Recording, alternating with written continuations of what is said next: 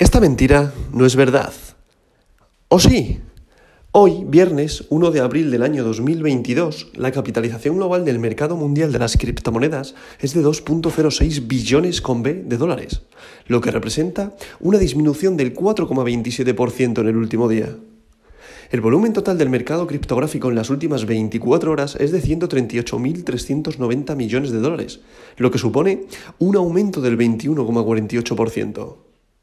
El volumen total en DeFi, DeFi, finanzas descentralizadas, es actualmente de 20.370 millones de dólares, lo que representa el 14,72% del volumen total de 24 horas del mercado criptográfico. El volumen de todas las monedas estables, recordad aquellas que son paridad al dólar, paridad al yen, paridad al, euro, que normalmente nosotros siempre hablamos de paridad al dólar, sobre todo en el top 10, es ahora de 114.000 millones de dólares, lo que representa el 83,01% del volumen total de 24 horas del mercado de las criptomonedas.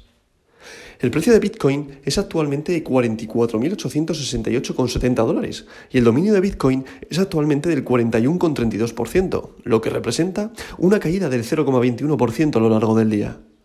Como se puede comprobar en este último precio que he dicho del valor de Bitcoin, ah, se ha cumplido la predicción que tuvo en el día de ayer. Es decir, no es una predicción, básicamente es hacer un análisis técnico y ver más o menos la, vela diaria, ver el FOMO que estaba causando en estos últimos días eh, la inyección de grande cantidad fiat en el mercado de las criptos, que estaba haciendo que el precio de Bitcoin y del mercado en general aumentara.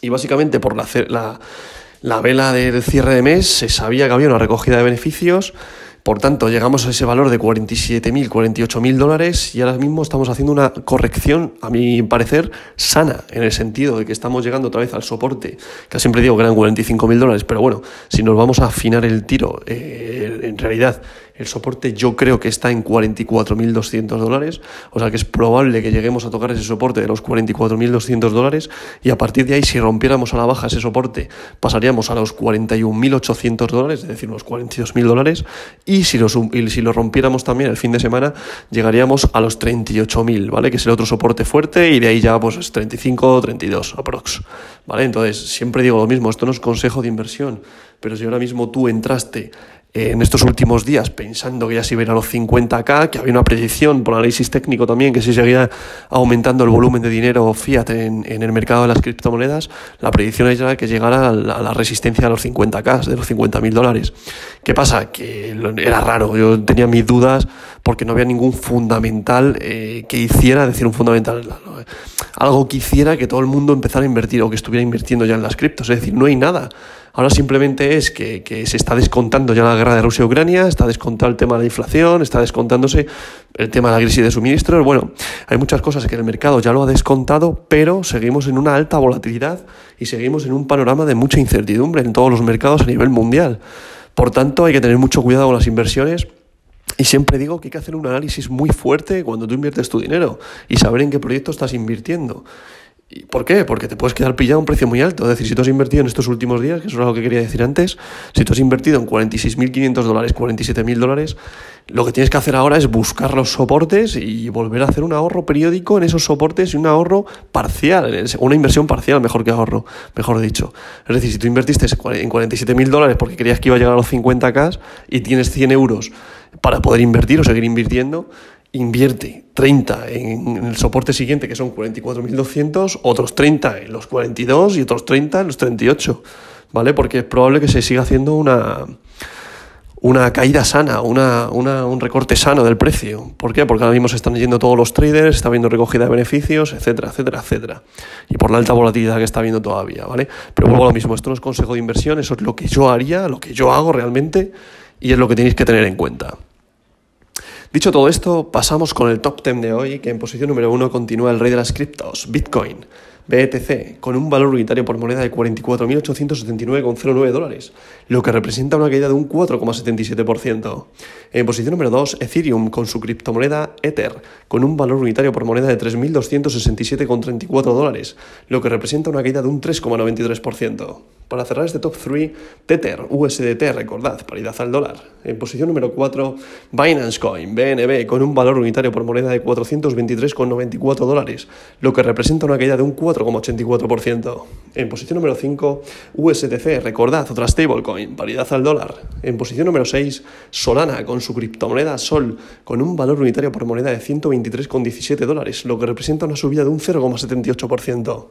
En posición número 7, Ripple XRP con un valor unitario por moneda de 0,82 dólares, lo que representa una caída de un 4,52%. En posición número 8, Cardano con su criptomoneda ADA con un valor unitario por moneda de 1,14 dólares, lo que representa una caída fuerte de un 6,09%. ADA llegó a tocar los 1,23 y ahora está en 1,14. Ada, con lo que a mí me gusta, la niña de mis ojos eh, está teniendo bastantes problemas a nivel de, de, innovación, que mucha gente esperaba mucho más de ella y la verdad que hay mucha incertidumbre también con esta cripto, pero yo creo que tiene un potencial enorme y ahí está, continúa en el top 10 y para mí va a seguir durante mucho tiempo. en posición número 9, Terra, con su criptomoneda Luna, aguantando los 100 dólares, 100 dólares perdón, por unidad monetaria. Ahora mismo está en 101,69 dólares, lo que representa también una caída fuerte de un 5,34%. Y para cerrar este top 10 de hoy, Avalanche, en posición número 10, con un valor unitario por moneda de 93,70 dólares y una caída respecto al día de ayer de 5,48%.